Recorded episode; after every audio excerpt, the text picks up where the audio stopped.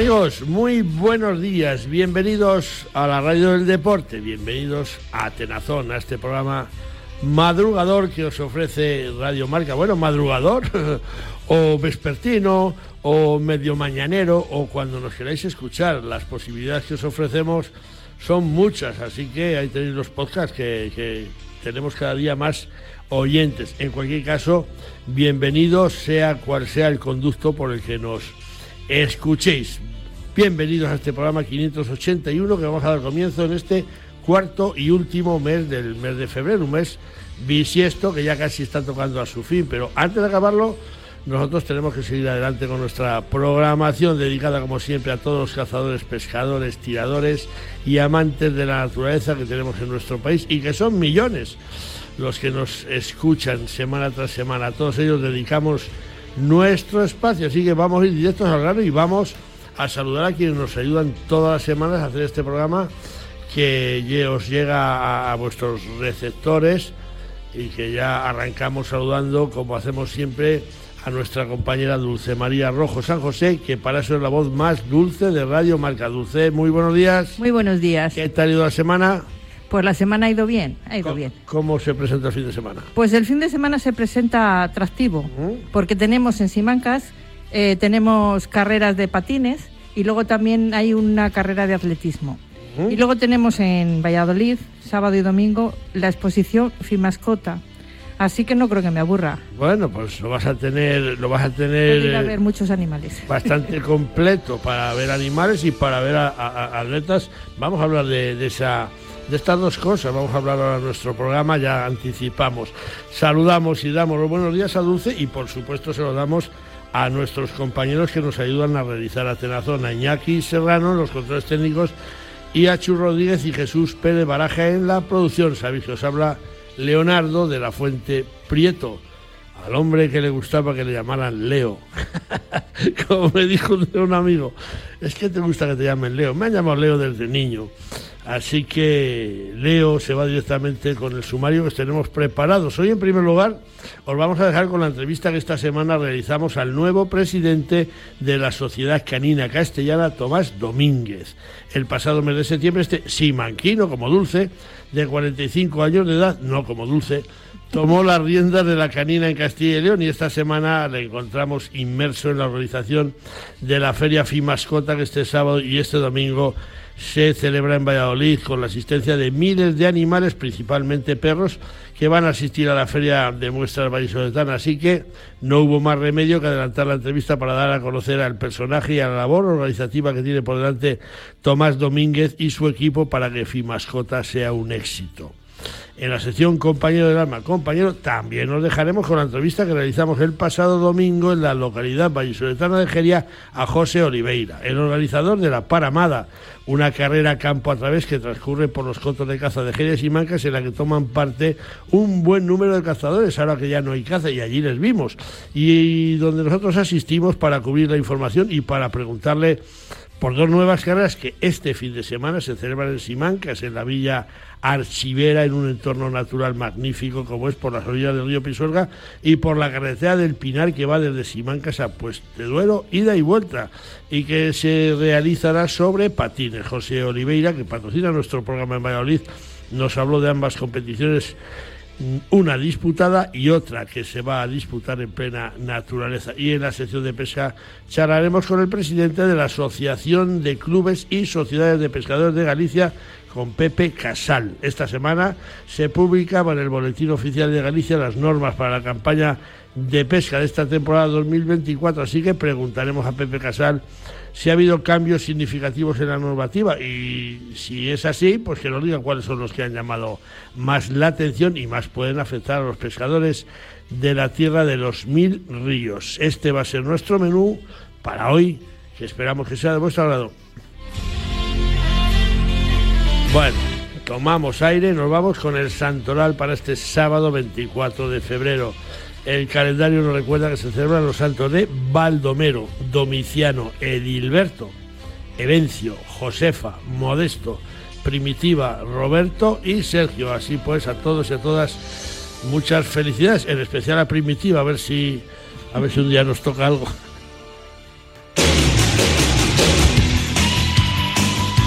Ahí la primitiva que vino el día. Nos vamos con Dulce María Rojo con esas noticias que hoy arrancamos en Mijas, en Málaga, donde han tenido que recurrir a los cazadores arqueros para frenar la sobrepoblación de jabalís.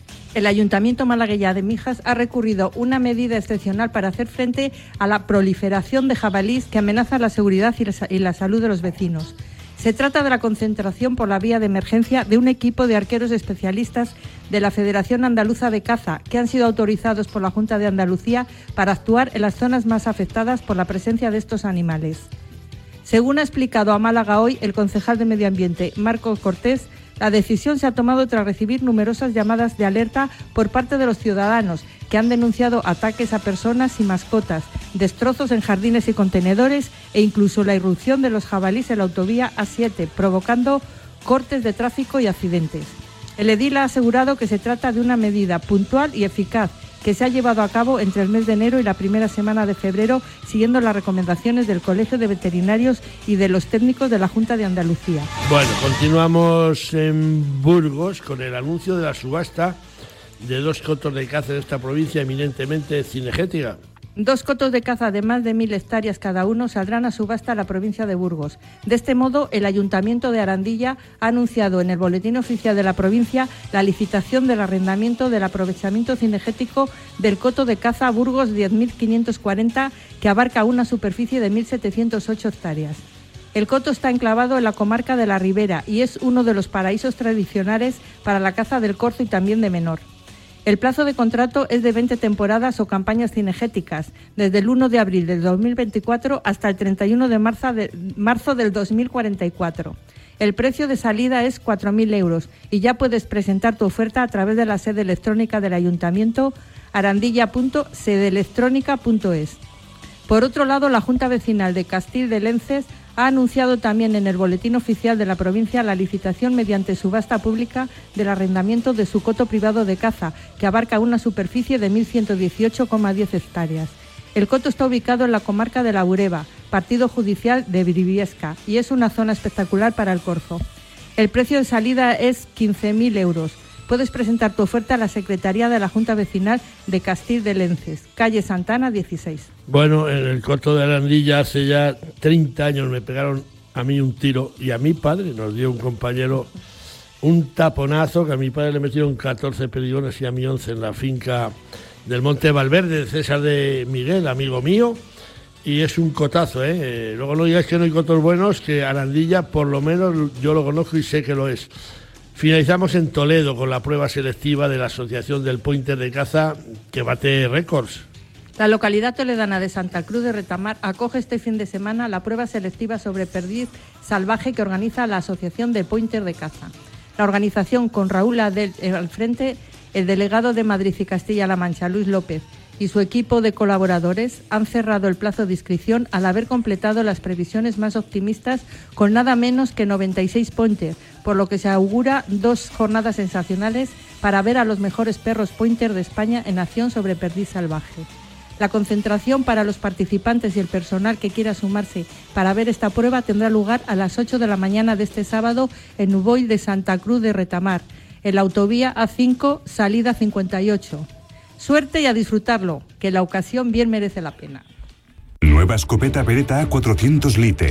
La escopeta semiautomática con recámara de 3 pulgadas que combina Kickoff Plus para una máxima reducción de retroceso. Y el novedoso GunPod 2, donde la informática se alía contigo y con tu arma. El inigualable cañón Stelling de Beretta y un gran paquete de soluciones inteligentes. Beretta A400 Lite, la mezcla perfecta de fuerza, agilidad, precisión y tecnología.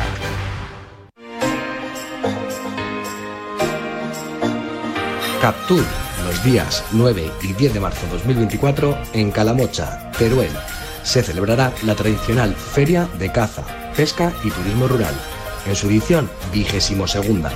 Si quieres participar como expositor o si eres visitante, estamos preparando gran variedad de actividades, además de una exposición con las últimas novedades en caza y pesca, y una gran oferta en turismo rural. Captur los días 9 y 10 de marzo 2024 en el recinto ferial de Calamocha, Teruel. Organiza la institución ferial de Calamocha con el apoyo del Ayuntamiento de Calamocha, el Gobierno de Aragón y la colaboración de la Diputación Provincial de Teruel. Más información en www.feriadecalamocha.com.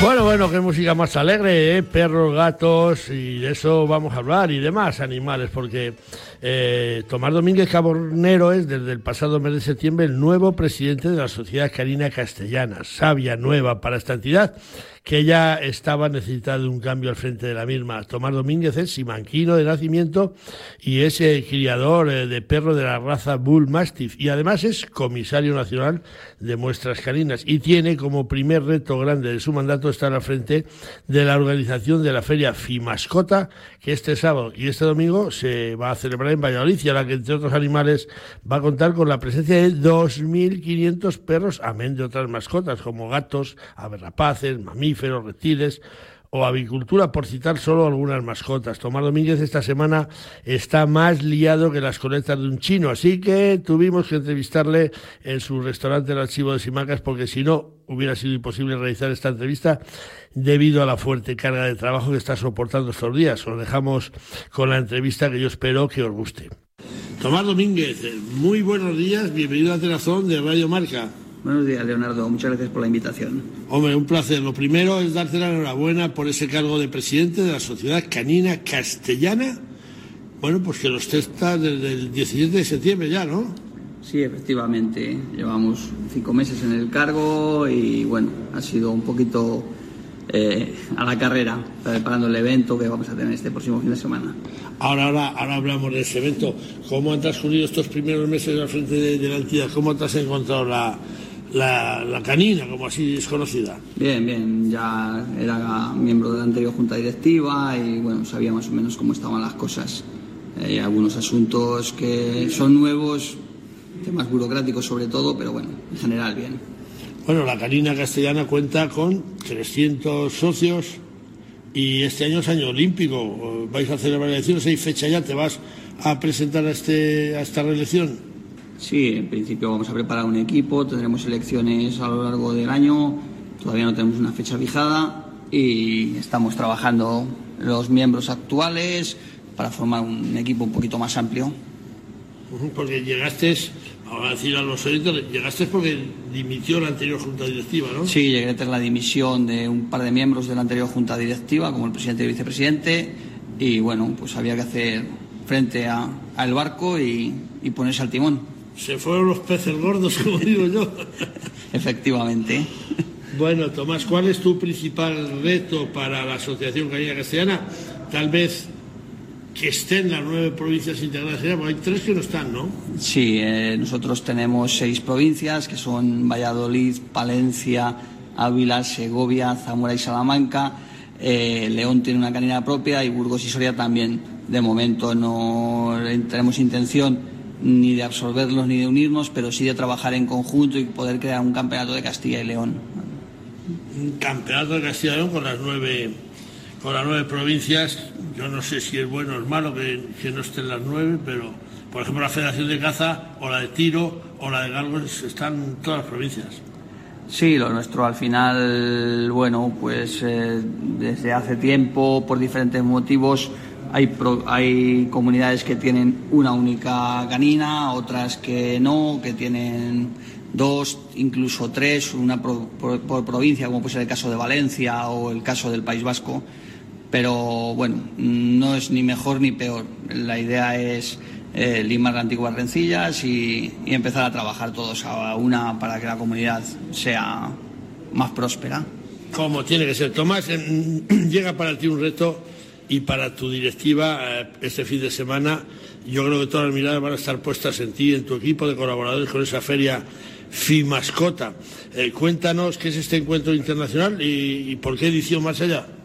Pues Fimascota tiene su 17 edición, dentro de la cual está la 43 exposición nacional y la 41 internacional, además de una exposición felina con el número 174, una exposición de avicultura artística, también tenemos una exposición de bonsáis.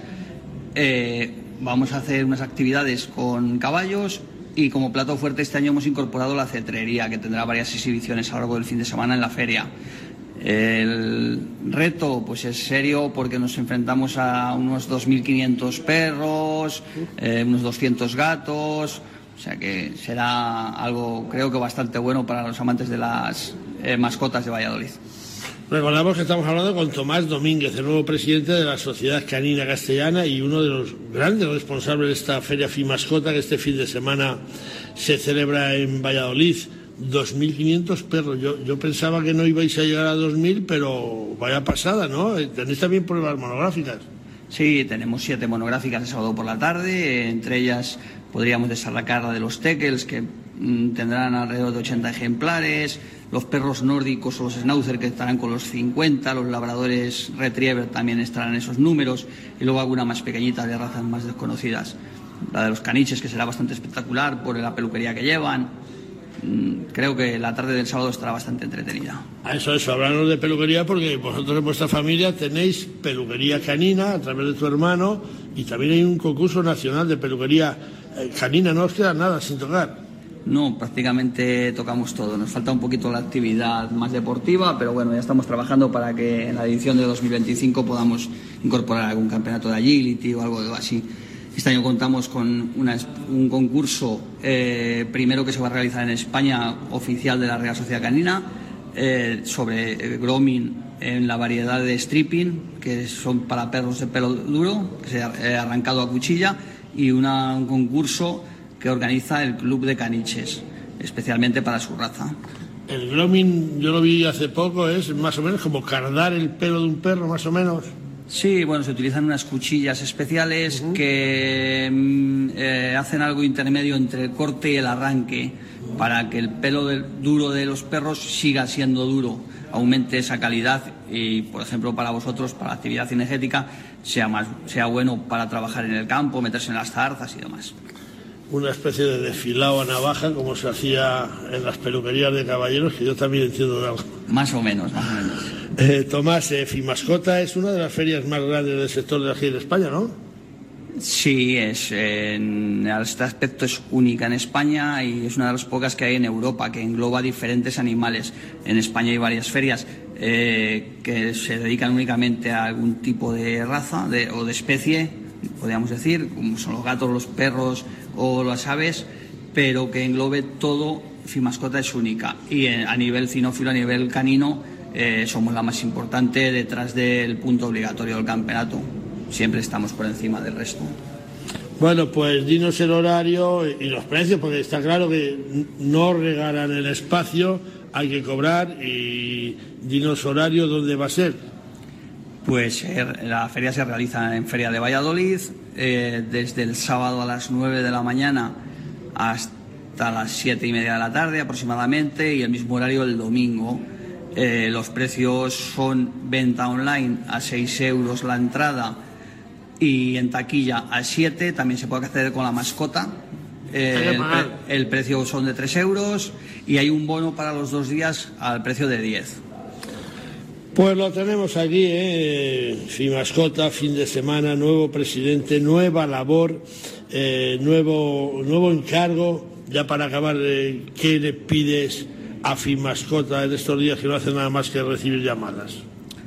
Pues bueno, esperamos. Que te dejen de llamar. Esperamos que lo que quede de aquí a final de la semana siga siendo igual de positivo que los preparativos. De momento la ilusión no nos falta y esperamos terminar la semana así y con un, merec- un digno merecedor del primer premio, por lo menos en la expedición canina. Oye, vosotros sois criadores de la raza Bull Mastiff, ¿no? Sí, nosotros llevamos ya casi tres décadas con, con los Bull Mastiff.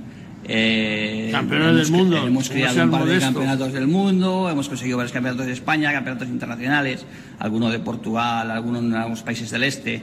No se nos ha dado mal. ¿Vais a estar en Fimascota con los Mastiff? No, no, no. Somos eh, parte organizadora y este año nos tenemos que dedicar a eso exclusivamente. Eso te honra, de verdad, porque si eres parte organizadora, eres comisario y encima llevas a tus perros para que así luego la gente no pie pie, que aquí somos mucho de piar. Nada, dejaremos las participaciones para las próximas, que dentro de nada estamos en otra provincia realizando otra. Bueno, pues Tomás Domínguez eh, Cabornero, gracias por habernos atendido, porque esta feria FIMascota sea un éxito y todas las exposiciones que allí hagáis y que tengan mucha suerte en tu nuevo cargo al frente de esta canina castellana. Muchísimas gracias por atendernos y nos vemos este fin de semana. Muchas gracias, Leonardo. Espero verte por allí y gracias al programa por invitarnos. Estaremos si Dios quiere. Gracias.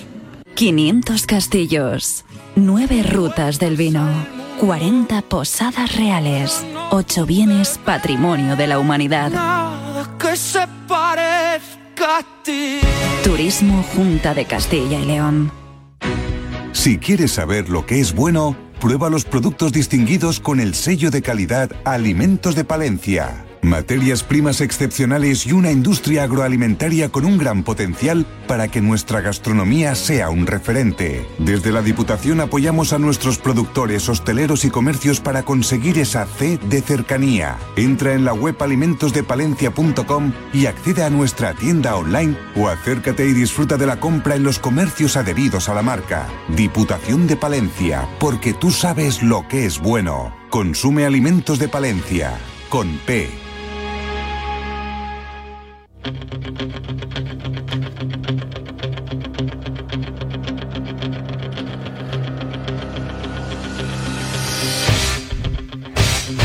Qué música más bonita para ambientar la entrada a José Oliveira, que es el organizador de dos de los eventos atléticos y en contacto con la naturaleza más representativos de la provincia de Valladolid.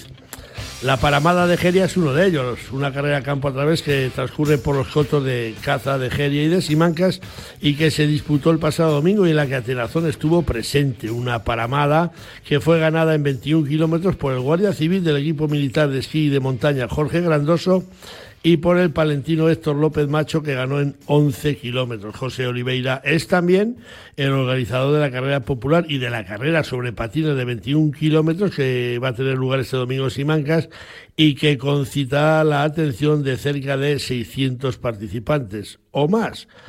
José Oliveira es patrocinador de nuestro programa con sus hoteles Jardín de la Abadía y La Colina y con sus casas rurales del Grupo Oliveira, con lo que casi casi estábamos en deuda con él para que nos hable de estas dos competiciones, una ya disputada y la otra a punto de celebrarse donde han sido y van a ser muchos los aficionados a la caza y a la pesca y a la naturaleza los que toman parte en ambas pruebas. Os dejamos con la entrevista que espero que sea de vuestro agrado. Pues José Oliveira, muchísimas gracias por habernos invitado a, a tu pueblo, a Geria, a disfrutar de una nueva edición de La Paramada. Gracias por, por invitarnos. Nada, bienvenidos. Un placer siempre tenerte aquí, Leo, con nosotros. ¿Qué es La Paramada? Ya hablamos hace un par de años de ellas en el programa, pero recuérdanos qué es La Paramada.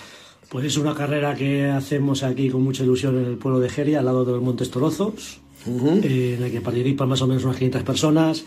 Se divide en tres pruebas, el trail largo de 20 kilómetros, el trail corto de 11 y una caminata por aquí, por la zona de los Páramos y Montes Torozos, que encima hoy nos ha salido un día espléndido para ver toda clase de animales que hay y hay que agradecer, que es verdad que hay que agradecer a los cazadores y a los dueños de los cotos, a los propietarios de los cotos que nos dejan pasar sin problemas, todos son facilidades.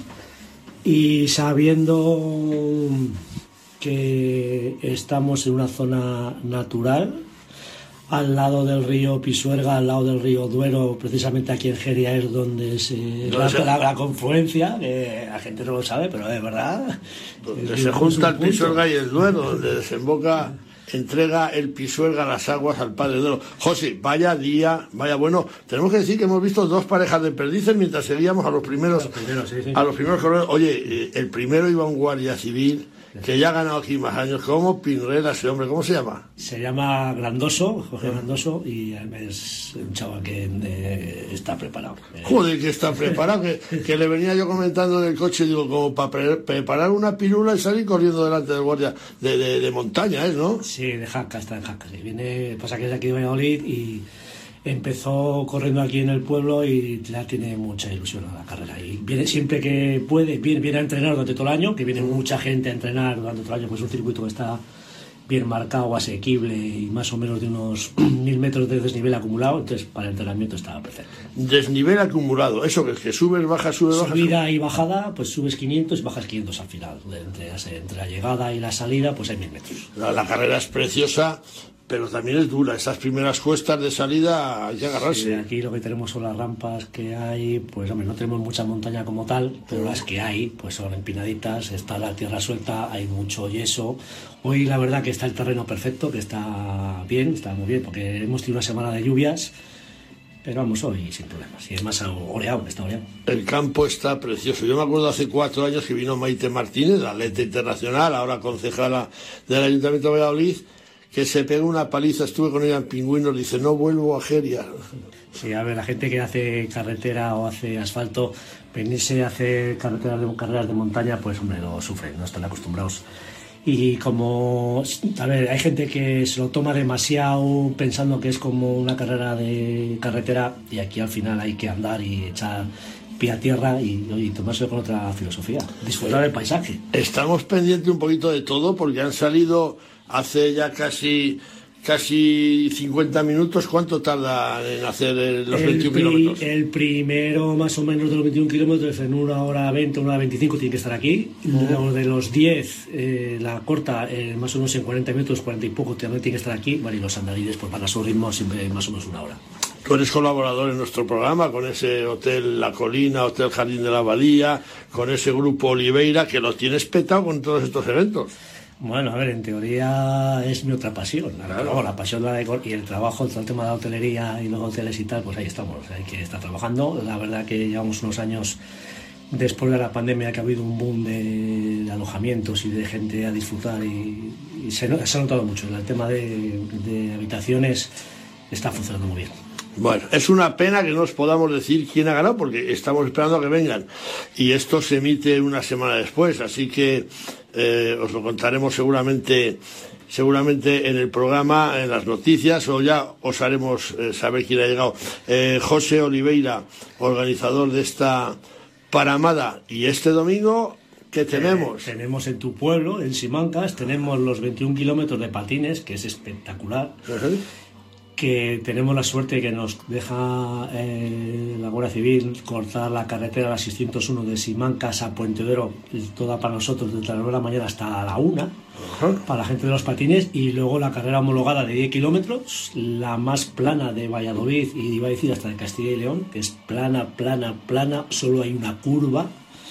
Y la gente que nos atreva con los 10, pues con los 5 kilómetros. Oye, lo de los patines es una pasada, yo los he visto hasta entrenando por los caminos aledaños allá al río Pisuerga, que es de donde sale la salida, por la zona de la fábrica. ¿Qué velocidad coge esta gente, no? Pues entre 40 y 50, ¿eh? Va, los primeros además tienen... Hay pocas carreras todavía en España de patines. Nosotros hemos sido, no digo de los primeros, pues no somos de los primeros, pero de las primeras del año. Y la gente, bueno, pues viene gente en autobuses, ¿eh? de Burgos, del País Vasco, catalanes. Es la verdad es que el tema de los patines que empezamos siendo una cosa así complementaria a, a la carrera de los 10 kilómetros y se nos está yendo no de las manos porque se nos de las manos pero mucha participación Fíjate que yo me encontré el año pasado con unos pescadores que venían a lo de los patines y les he visto venir a pescar a, a pescar a Simacas al siluro. Ahora salen siluros ahí en Simacas, en el Pisuerga, que, que es pasada, ¿no? sí ahora, o sea, hay sirulos hay para hablar y de todo no últimamente bueno y las carpas que hay muchísimo Lo Y que, era, lo que era esa zona de pesca hace unos años. Ahora con el siluro es posible que, que la fauna autóctona, ya, ya, ya veremos a ver qué tal le va. Y los cormoranes. Y los cocodrilos que decimos que hay un cocodrilo Bueno, sí, sí, háblame a mí del cocodrilo, que fui el que dio la noticia que fue trending topic en toda España y todavía no ha aparecido. Yo te juro que yo llamé a la policía y el policía Paco me dijo, lo he visto. Y los demás también, pues hay que contarlo.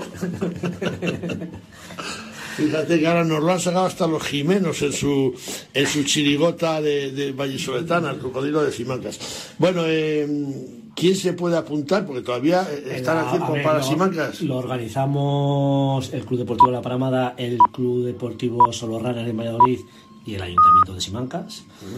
Eh, la página web es Rumba Sport, que es la empresa de cronometraje, rumbasport.es. Entra en su página web y ahí puedes hacer inscripciones sin problemas. ¿Se puede hacer hasta el mismo domingo? No, hasta el jueves a las 3 de la tarde. Ay, amigo, pues entonces cuando nos oigan, a veros, a veros, a, habernos dado más prisa, haber dado más listos, que, que, que ahora ya no va a haber posibilidad. Al jueves de la semana que viene, ¿no? En teoría, sí. Eh, Bueno, esto lo metemos. ¿A qué día es El exactamente? día 25. El 25 de... no entra. No entra, no entra, amigo. Esto cuando lo, lo emitimos, el Bueno, pues al lo paso. Ya lo tenéis para el año que viene, ya lo tenéis ahí, estáis pendientes de ello. ¿cuánto vale una participación en una competición de estas? En, la, en, 10, en el 10K son 14 euros y en eh, los patines eh, 18.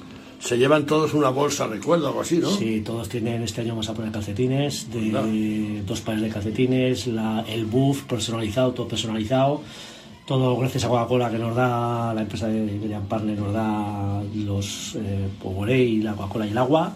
La cerveza, que nosotros este, en nuestras carreras eh, hacemos una picha de cerveza que todo, vamos, eh, va 10 barriles. eh. Que no se- que no se pasase, no ni, se ni pasase. hambre, pues tenemos un avituallamiento espectacular.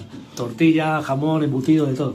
Bueno, amigos, pues eh, un placer. José, gracias por involucrarte tanto en estos deportes en contacto con la naturaleza. Nuestro programa también se dedica a contar cosas de la naturaleza y desde luego disfrutar en Geria, en el coto de Simancas, en las laderas gerianas, en el páramo ¿eh? y luego a la orilla del río Pisuerga, donde hay de todo, pues ya no podemos pedir más. Muchísimas gracias, que todo salga bien y, y estaremos ahí para contarlo. Muchas gracias, Leo.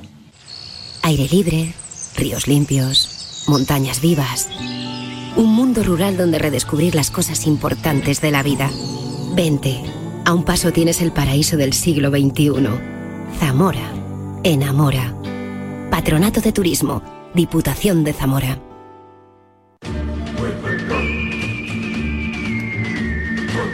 Ya suena la música de, de la sección de Santiago Ballesteros, la sección legal Pleitos Tengas y los ganes de nuestro abogado de cabecera desde hace ya. uf, desde que era el hilo negro, desde que lo inventaron casi. Santiago Ballesteros, muy buenos días. Muy buenos días. Aquí estaba silbando, oye. Diez añitos, ¿eh? Vaya, vaya, vaya. Diez añitos con nosotros, que, que se, se- se dice pronto. Diez años con nosotros, se dice pronto, ¿eh? Sí, sí, sí, la verdad es que sí. Eh, pero bueno, muy divertido y, y la verdad es que yo creo que hemos aprendido todo mucho. Los Todos. oyentes, eh, yo, yo mismo desde luego con cada pregunta y, y bueno, pues haciendo una cosa que, que a mí particularmente me resulta eh, interesante y, y divertida, la verdad. a, a nuestros, nuestros oyentes nos dicen exactamente lo mismo, que están deseando que llegue Santiago para resolver esas dudas que nos llegan, que además son todas, todas últimamente son muy actuales. Aquí la gente está muy, muy al, al- al loro con las redes sociales. Y mira, esta Venga. semana un cazador valenciano, Justo Perelló, nos envía un vídeo donde se ve como un agricultor abofetea a un hombre que le está robando las naranjas en su parcela. El agricultor, además de darle un par de tortas al paisano, le insulta en repetidas ocasiones mientras graba la acción con su teléfono móvil, le graba en vídeo. Eh, ¿Qué tipo de falta o delito puede ser esto? Porque, porque igual el hombre eh, que se lleva las naranjas, pues también podría denunciar al agricultor que le agrede y además por divulgar su imagen. ¿Qué, qué le puedes contestar a, a Santiago de este vídeo que se ha hecho viral? Uf, fíjate, nuevos tiempos, mm, nuevos ilícitos y incluso nuevos delitos, ¿no? Bien, vamos por partes, como siempre, que ya son clásicos en esta sección. ¿eh? Eh, número uno, el, el señor que se mete en una plantación de naranjos o de aceituna y se la lleva, pues está cometiendo un hurto. ¿eh? El hurto, si es menor de 400 euros, es un hurto leve, con lo cual, bueno, pues, pues sí, efectivamente es un delito, pero es un delito leve con una pena de multa eh, más bien baja. Eh, eso respecto del señor que se lleva las naranjas, respecto del agricultor eh, que indignado ve cómo se llevan las naranjas eh, y, y actúa, bueno, pa- para empezar, eh, el otro no lo hace bien, pero él tampoco lo hace bien. ¿eh? Es decir, los delincuentes, aunque sean delincuentes y aunque sea un hurto, pero también tienen sus derechos y también tienen su dignidad como cualquier persona. ¿eh? Entonces, eh, desde luego, darle un guantazos, ¿eh? porque creo que eran guantazos, no, no, no Sí, puñetazos, ¿eh? pues podría ser constitutivo, o seguramente lo es, de un delito leve de lesiones, es decir, la falta de toda la vida, que con lo que se castiga es con una eh, pequeña mm, multa. ¿eh? Y también, pues si hubo, mm, si este chico o este señor estuvo varios días eh, hasta que le curó pues el hinchazón o lo que sea, pues también podría haber una responsabilidad civil. Pero bueno, seguramente con una multa ¿eh? Mm, eh, sería suficiente. Y luego, bueno, pues a mí me plantea dudas el tema de si es, si está bien eso de grabar o no grabar, si es lícito o ilícito. Sabes que hay, se está escribiendo mucho sobre si se puede grabar en la calle. Eh, grabar en la calle, desde luego, sí que es legal. No sé, Sí. eh, grabar en una plantación, pues yo creo que eh, es perfectamente legal. Otra cosa es el destino que se le da a ese Claro, vídeo claro, donde claro, aparece una persona con una identidad concreta, con una imagen. Y la verdad es que bueno, yo no soy un experto en esto, pero yo sinceramente creo que no se puede hacer. Si es un ilícito administrativo de la ley de protección de datos, pues, pues es posible. Si es un ilícito penal, entiendo que no, no es una cosa que afecte a la intimidad y en definitiva pues se hace en el marco de la comisión de un delito. O sea que bueno, pero vamos, de todas maneras con estas cosas mm, seguramente nos iremos sorprendiendo porque el derecho va avanzando y la verdad que, bueno, pues esto hace 10 años era impensable y fíjate, ahora con el teléfono todo el mundo tiene un móvil, todo el mundo tiene la posibilidad de grabar y todo el mundo tiene la posibilidad de difundir un vídeo entre cientos de miles de personas. Así que esto es lo que te puedo decir. Igual tiene que llegar a un acuerdo el dueño de las naranjas y el choricillo y decir, venga, ni tú me dices a mí, ni yo te mango más naranjas y aquí paz y, y- y después gloria, porque, porque oye, el caso es que, que al hombre se las han robado y el otro, pues en un momento así de agarramiento, le metió dos bofetás, como decía José Mota, y, y punto pelota. Santiago, bueno, que, que son cosas que pasan en un calentón. Cuando te quitan las cosas, hay veces que dices, me cago en Soria, ¿eh? Me caso, me caso en Soria. Me caso en Soria, decía Me Alfredo caso, el, el bandido Fendetestas, Alfredo Landa, sí señor. Santiago, que mm, gracias por haber eh, respondido a nuestro oyente y, en fin, la semana que viene vendremos con otra historia. A ver, a ver qué nos mandan. Tenemos por ahí tres o cuatro preguntas en conserva, pero claro, van saliendo, van saliendo cosas así tan actuales que no las podemos dejar pasar. Muchas gracias, amigo. Muchas gracias. Hasta luego. Adiós, adiós. Pesca Federada, pesca responsable. La Federación Española de Pesca y Casting te anima a que formes parte de esta gran familia. Pescador, fedérate en tu federación territorial, donde serás informado, defendido y, por supuesto, valorado. Engánchate a la pesca deportiva federada y recuerda, pesca deportiva federada, pesca responsable, tan claro como el agua. Vámonos con Dulce, con las noticias claras como el agua, noticias de pesca. Y hoy arrancamos con un informe del gobierno de Navarra que propone vedar tres años el salmón y la trucha. El Servicio de Biodiversidad y Gestión Piscícola del Gobierno Foral propone continuar este año con la interrupción de la práctica de la pesca recreativa del salmón iniciada en el 2023 y la interrupción de la pesca de la trucha en la región salmonícola superior, prolongando esta interrupción durante al menos tres años. De ser así, que no está aún acordado, tal y como señaló diario de Navarra.es, podría extenderse la veda en ambas especies hasta 2026 como mínimo. Sea como fuere y como advierten los propios técnicos, el planteamiento está sujeto a la evolución de las poblaciones que los datos anuales del seguimiento vayan mostrando. El debate en el seno del Parlamento y la postura política que adopte el Ejecutivo serán definitivas a la hora de plasmar o flexibilizar la propuesta de veda prolongada en una orden foral. Por de pronto existe una advertencia obtenida a partir de los datos recopilados por la Sociedad Pública GAN. Las poblaciones salmónidos de Navarra atraviesan en la actualidad un momento crítico, manteniéndose las poblaciones y en especial la fracción de reproductores muy por debajo de los umbrales mínimos deseables. Bueno, pues a ver qué queda, que todavía no está claro. ¿eh? Eh, concluimos con la constatación del mal momento por el que están atravesando nuestros peces, entre otros el salmón del Atlántico. La Unión Internacional para la Conservación de la Naturaleza indicó recientemente que el salmón del Atlántico, salmo salar, ha sido incluido en su lista roja mundial de especies amenazadas. Dentro de esta denominación, el documento ha clasificado a dicha especie en la sección de casi amenazada a nivel mundial. Antes de dicha situación ya había figurado en este mismo estatus, pero a nivel europeo. Con esta actualización se han completado la primera evaluación integral de la especie de peces de agua dulce del mundo y ha revelado que el 25% están en peligro de extinción. Las principales amenazas del salmón del Atlántico son la contaminación, las represas y la extracción de agua, la sobrepesca y las especies y enfermedades invasoras. Desde su elaboración en el año 1964, la lista roja incluye cerca de 160.000 especies de plantas y animales. De ellas, 44.000 están calificadas como amenazadas. Vamos a por la decimotercera Feria de Caza, Pesca y Productos Agroalimentarios de la comarca de Liébana. Apúntalo bien, los días 22, 23 y 24 de marzo disfruta en Potes, en Cantabria, de un fin de, de fiesta donde podrás encontrar lo mejor de la caza y la pesca junto con los mejores sabores de la tierruca. Actividades, charlas y demostraciones para todos los públicos y para todas las edades. Y el sábado 23 de marzo, gran subasta de caza de los mejores ejemplares en el cazadero más bonito del mundo, en el entorno de los picos de Europa. Nos vemos el 22, 23 y 24 de marzo en Potes, Liébana, Cantabria. Tu cita obligada. A Santiago voy ligerito caminando y con mi paragüitas por si la lluvia me va mojando. A Santiago voy ligerito. su- A Santiago vamos, además suspirando, como, como cantaban los Tamara, creo que era, ¿no? Que sí.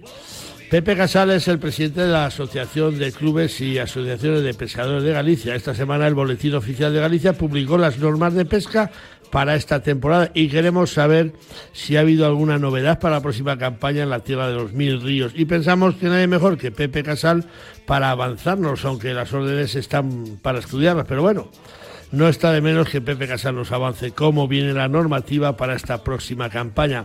Pepe Casal, muy buenos días, bienvenido a Telazón de Radio Marca. Buenos días, Leo. ¿Qué tal, hombre? ¿Qué tal por la tierra de los mil ríos? ¿Todo bien? Bueno, ahora estoy un poco cansado porque el Diario Oficial de Galicia, la Orden de Vedas, tiene solamente 78 páginas. Joder, Y como claro, para aprendérsela. Tener que leerse 78 páginas, pues desgraba un poquito en el purgatorio, ¿no? Sí, Yo sí. creo que en este aspecto tenemos mucho que andar porque eh, concretamente hablando hace un rato con un amigo que me consultaba dudas, él viaja mucho con el inserso y tiene cinco licencias para pescar en España. Para pescar en río, ¿eh?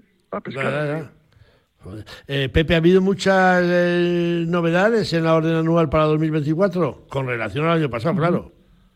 Sí, no ha habido grandes novedades, ya lo intuíamos en los comités provinciales y después en el gallego, entre otras cosas porque al haber elecciones decidieron no continuar demasiado con los con la imposición de los tramos sin muerte, que era lo más contestado por los pescadores. Entonces la novedad más importante es la reducción del cupo de salmones en el Ulla, que no tiene una gran trascendencia en el sentido de que ha quedado en 15 y en las dos últimas temporadas se han pescado 5 y 4, o sea que no se completa el cupo, entonces, pues mira, que redu- la reducción Sí, de claro. 30 Claro. a Te 15, iba- pues Te iba a decir eso, no que afecta un demasiado. cupo. Teníais un cupo en el Ulla de 30, lo han bajado a 15, resulta que se cogen 3, pues que lo dejen en 5. y al final, sí, sí. al final, qué pena, ¿eh? Lo que era el Ulla, lo que era el río Ulla, Pepe Casal, que tú habrás pescado algún salmón ahí también, ¿no? Bueno, el Ulla era uno de los... Para mí en Galicia había tres grandes ríos salmoneros. El Miño, que está abandonado de la mano de Dios, que tú lo conoces bien, Sí. tiene muchísimo salmón, pero se Eh. sigue pescando con red en la desembocadura, con grandes redes de lado a lado. Después el, el Ulla y el, y el Eo. Y realmente el Eo y el Ulla están de capa caída. Fíjate, el niño tiene uno que estará sin dientes, que le, le, le- le- le pegué una paliza, además estabas tú aquel día. Hace Estaba yo años, al lado, ¿eh? estaba yo al lado. sí, sí, Sí, sí. En, el yo lado. se- en el Leo se me bañó hace dos años delante de mis morros el día de la apertura. Después de estar una hora allí, al minuto de quitarme, se bañó. Y en el Ulla voy a tener yo que ir para que se vea algún salmón, porque parece que tengo algún alguna cosa ahí con los salmones. No los cojo, ¿eh? pero eh, cuando yo ando por ahí siempre se, se ve Pero algún. te saludan. te- Sí, sí, sí. El año pasado, hace dos años me saludó. A mí, a Miguel Piñeiro. Eh, Pepe, históricamente la pesca sin muerte eh, siempre exigía cucharilla o mosca sin arponcillo. Después de más de 30 años, pues también hay novedades para, para este año, ¿no? ¿Vais a poder pescar de otras formas también sin muerte? Pues sí, afortunadamente en este aspecto nos hicieron caso y era una petición que llevábamos años haciéndola, porque cuando se estableció la modalidad de la pesca sin muerte y se reguló, pues en aquel momento se pescaba con cucharilla y con mosca. No había pues la cantidad de cebos que tenemos ahora. Entonces lo que no tiene mucho sentido es que con una cucharilla y un anzuelo sin muerte se pueda pescar y por qué no se va a poder pescar con un pez artificial o con un vinilo siempre y cuando tenga el anzuelo sin muerte. Entonces eh, lo aceptaron y yo creo que es una buena noticia para, para los pescadores, sobre todo los que les gusta practicar la pesca. A mí, por ejemplo, la pesca con peces artificiales me encanta. Evidentemente, con un solo anzuelo se limita muchísimo las picadas, pero bueno, pero por lo menos pescas como quieres, ¿no? Claro, eh, el Consejo de Pesca yo creo que mantuvisteis un debate intenso con los ecologistas que querían vedar, vedar el río Ulla y que fueron los propios controladores de la guardería los que dijeron que de eso nada, que, el río no se puede vedar porque, porque eso supone, un vedado supone un fracaso, ¿no? Bueno, el, en- quizá el técnico con mejor formación que hay en la, en la Consellería de Medio Ambiente es Pablo Caballero, que es el jefe de servicio de Pontevedra. Y es el que trabajó desde el principio con Carlos García de Leániz en la recuperación del río Ulla, que estando plagado de salmones, un vertido de una mina lo dejó totalmente seco. Solo se salvaron los salmones que habían superado esta zona y ya era muy, muy cercana al embalse de Puerto de Mouros. Pues Pablo, que conoce el, el Ulla a la perfección, lo lleva gestionando muchos años y que además tiene los datos del capturadero que hay en Simonde, hace sus estimaciones en función de lo que capturan en Simonde y después también él controla estadísticamente porque saben que muchísimos salmones no entran por el capturadero cuando se turbina en el río. De hecho, para muy poco en Simonde porque hay momentos en los que cuando la luz está muy cara, pues rápidamente Naturgy turbina y turbina fuerte. Y entonces los salmones aprovechan y suben por donde les es más fácil. Y también hay salmones que desoban debajo del coto de Simonde. Entonces la estimación la hace desde un punto de vista conservador para intentar garantizar pues que haya una reproducción eh, buena para, para teóricamente continuar con la vida del río. Lo que sí es evidente que más que el número de salmones, lo que afecta más para mí en Erulla es el tema de la contaminación, como está el río muy mal, muy mal, muy mal desde el punto de vista de contaminación, con el problema añadido que supone ahora la moda de unas grandes instalaciones llenas de hectáreas de vides, donde se sulfata pues eh, semanalmente y todo esto va al río, porque están plantadas hasta la orilla del río. Y la falta de frezaderos, claro. Se han instalado Eh, dos presas debajo del Ulla que eran los mejores frezaderos. Pepe Casal, eh, presidente de la Asociación de Clubes y Asociación de Pescadores de, de Galicia, te decía que vedar un río, eh, Pablo Caballero lo ha impedido, pero eso significa un, un, un fracaso de la Administración. Tiene que haber otras fórmulas, ¿no? No se adelanta nada con, con vedar, ¿no? Bueno, yo creo que la veda supone un fracaso. Cuando tú tienes que vedar algo, salvo que hay una catástrofe, y si hay una catástrofe natural o artificial es un fracaso, una natural no, pero bueno, los vertidos, los purinazos, etcétera, etcétera, pues al final conllevan una veda. Y eso es un fracaso de falta de vigilancia y de falta de control de la administración. Y después la gestión de la administración, pues es patética. A nosotros nos presentaron en los últimos años un estudio que duró cuatro, ¿eh? para estudiar lo que está estudiado en Europa, valga la redundancia, en el río Ulla, en el Coto de Simonde, que se soltaron 30.000 alevines micromarcados y los cormoranes se comieron el 56% de estos alevines. Y eso tomando las muestras solamente en la zona de Simonde de las segragópilas de los cormoranes, es decir, de lo que de lo que regurgi- regurgitan los cormoranes o incluso la expresión de las cagadas de los cormoranes, ¿no? Y después eh, capturaron 12, de los cuales no fueron capaces de recuperar nada más que tres, y analizando los estómagos, pues eh, la conclusión es brutal. Si un cormorán se come el cincuenta y tantos por ciento de los esquines de salmón en Simonde, de Simonde a la desembocadura hay muchos kilómetros de río y los cormoranes van acompañando la bajada de esos esquines y comiéndolos. Claro. Pepe, la Claro, última. El cormorán es un problema tremendo, tremendo. Pepe, la última que no nos ha comido el tiempo. Nos vamos a ver en, en la Ponte Nova en el próximo mes de abril. Eh, la Federación de Pesca de Galicia al final ha mantenido el sancionar a los pescadores federados que vayan a pescar a la Ponte Nova o a cualquier o a cualquier eh, fiesta de la trucha donde haya concursos de pesca con muerte. ¿No ha habido forma de convencer a la Federación Gallega? No, yo creo que la Federación Gallega, cuando, tal y como es su presidente, cuando toma una decisión, le da exactamente igual la decisión en sí y las consecuencias. Y entonces, pues, van a seguir con esta, con esta norma, que es algo totalmente contraria a derecho. Yo creo que en el momento en que alguien que quiera participar en Apontenova y después quiere un campeonato gallego y no, lo, no le permitan participar, vamos, tiene el pleito absolutamente ganado con la porque las fiestas de la trucha, además ya las reconoció en el DOGA específicamente en esta orden de veras, son eventos que figuran regulados por la ley gallega del deporte.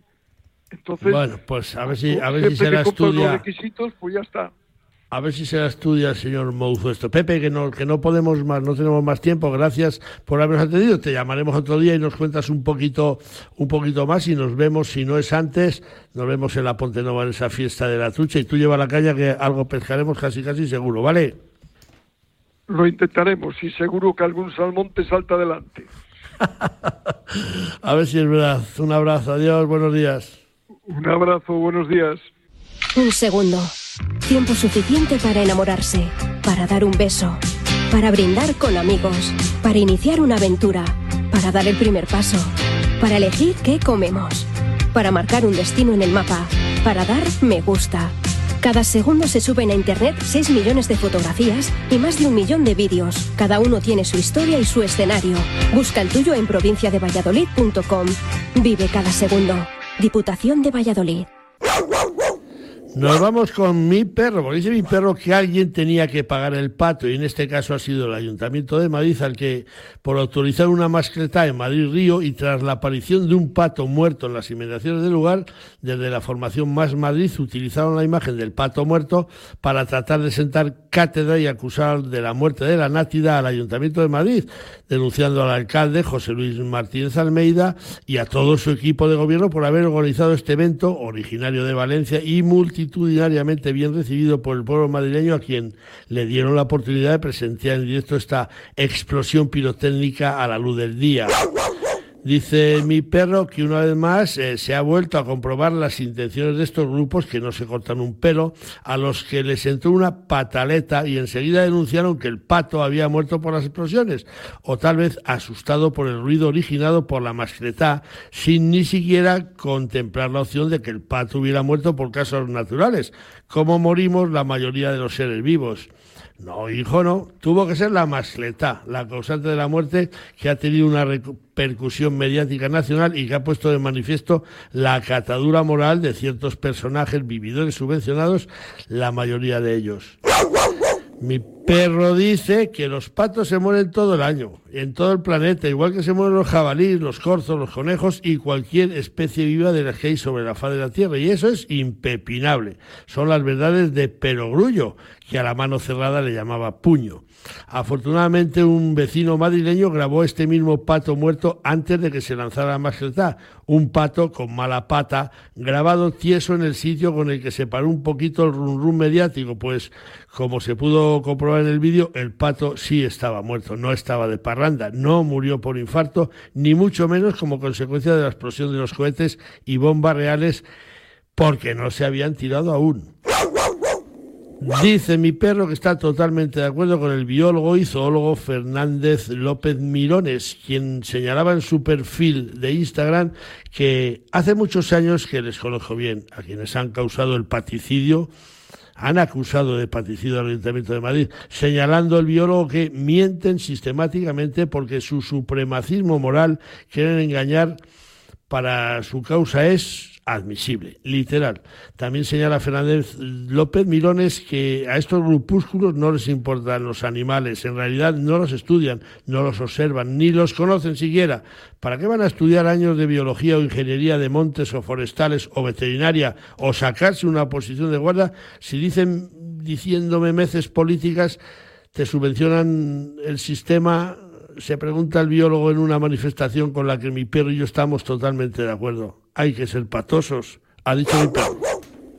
La mitad de Castilla y León es monte, espacio de belleza para la contemplación, la conservación y el disfrute. También para cuidarlo, aprovecharlo ordenadamente, invertir y obtener. Vivir de él y movilizar sus recursos hace que su valor aumente. Los montes son riqueza sostenible para todos. Los montes valen. Junta de Castilla y León. Con la especie de la semana, con el musgaño de Cabrera. El musgaño de Cabrera, al igual que su congénere, el musgaño patiblanco, es un pequeño mamífero insectívoro, pertenece a la familia que conforman musarañas y musgaños y que integran ocho géneros y 15 especies. Su aspecto es de ratón con el hocico muy alargado y el pelo sedoso y brillante, y la cabeza y el cuerpo son redondeados, con las orejas recubiertas por el pelo y unos pequeños ojos. El color de la espalda del musgaño de Cabrera es gris pizarra oscuro, volviéndose durante el periodo invernal algo más claro. El musgaño mide entre 7 y 10 centímetros, mientras que la cola varía entre los 4 y los 6 centímetros de longitud, siendo su peso medio entre 8 y 16 gramos.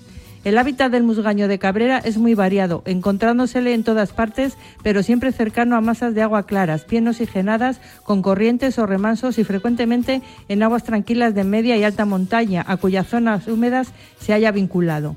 El periodo de cría del musgaño de Cabrera se extiende desde el mes de mayo hasta el de octubre. La cópula se suele producir en el agua y tras un periodo de gestación de aproximadamente un mes tiene lugar un parto donde nacerán entre 4 o 12 crías. El musgaño de Cabrera se alimenta principalmente de invertebrados acuáticos y terrestres, como insectos y sus larvas, moluscos y gasterópodos. Se trata de un animal semiacuático que nada y bucea a la perfección y tiene un buen olfato que complementa con las vibrisas táctiles de que está provisto. Excava túneles y madrigueras, las cuales costas de salidas tanto en tierra como debajo del agua. El musgaño de Cabrera no tiene periodo de invernación, permaneciendo activo durante todo el año y presentando periodos de actividad que se ven incrementados durante las horas crepusculares. Mi tierra sabe a vendimia, a jamón curado, a leche fresca, a verdura tierna, a trigo dorado, a pan reciente, a rico asado. Mi tierra tiene mil sabores auténticos porque mi tierra es tierra de sabor. Disfruta de la marca de calidad de los productos de Castilla y León. Junta de Castilla y León. Bueno, que nos vamos, que se nos acaba el tiempo, nos vamos con el dicho semanal que nos llegan al correo atenazón.gmail.com.